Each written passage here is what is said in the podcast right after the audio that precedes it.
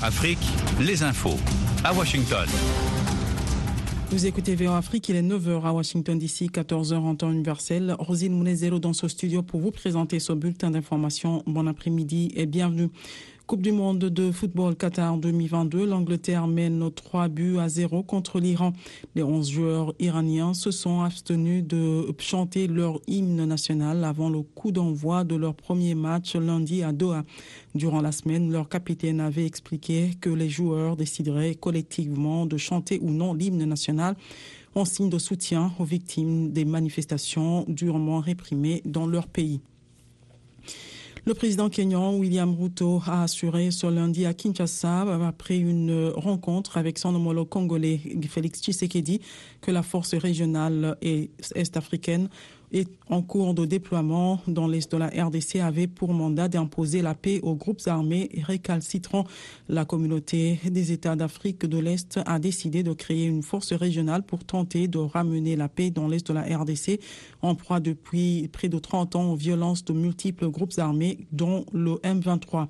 Le Kenya devrait contribuer à cette force à hauteur de 900 hommes, dont les premiers sont déjà arrivés à Goma, où se situe le quartier général de la force. Sur place, les combats ont repris dimanche matin à une vingtaine de kilomètres au nord de la ville de Goma, chef-lieu de la province du Nord Kivu, au niveau de Kibumba. Les lignes de front étaient restées calmes samedi, laissant croire que les appels à cesser le feu pouvaient avoir été entendus, mais la calmie n'a duré qu'une journée, selon un responsable de la société civile locale. Les rebelles se sont emparés de plusieurs villages de la région.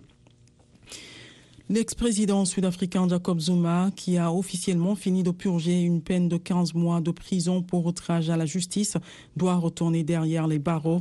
sa libération conditionnelle l'an dernier, pour raison de santé étant contraire à la loi, a estimé son lundi une cour d'appel.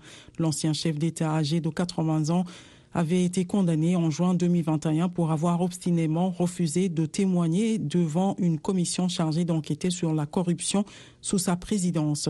Son incarcération de le mois suivant avait déclenché une vague sans précédent de violences et pillages faisant 350 morts.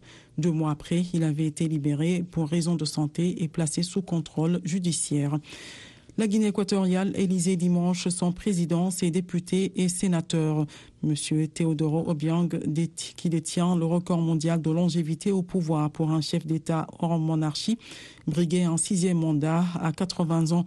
Il a toujours été élu avec plus de 93% des voix et son tout-puissant Parti démocratique de Guinée équatoriale détient 99 des 100 sièges dans l'Assemblée nationale sortante et les 55 du Sénat qui doit également être renouvelé lors de ce scrutin regroupant aussi les municipales. Les résultats de ces scrutins à un tour devraient être proclamés à partir d'aujourd'hui. La voix de l'Amérique, Bangui 101.7 FM. Le sommet des 88 pays membres de la francophonie s'est achevé dimanche en Tunisie avec l'objectif affiché de peser plus dans le règlement de crise, notamment en Afrique.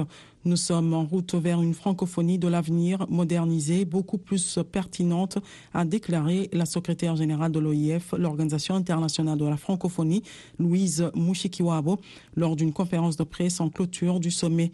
Le sommet a réélu Madame Mushikiwabo, seule candidate en lice à la tête de l'OIF pour un nouveau mandat de quatre ans et désigné la France à la présidence de la francophonie en 2024 pour succéder à la Tunisie.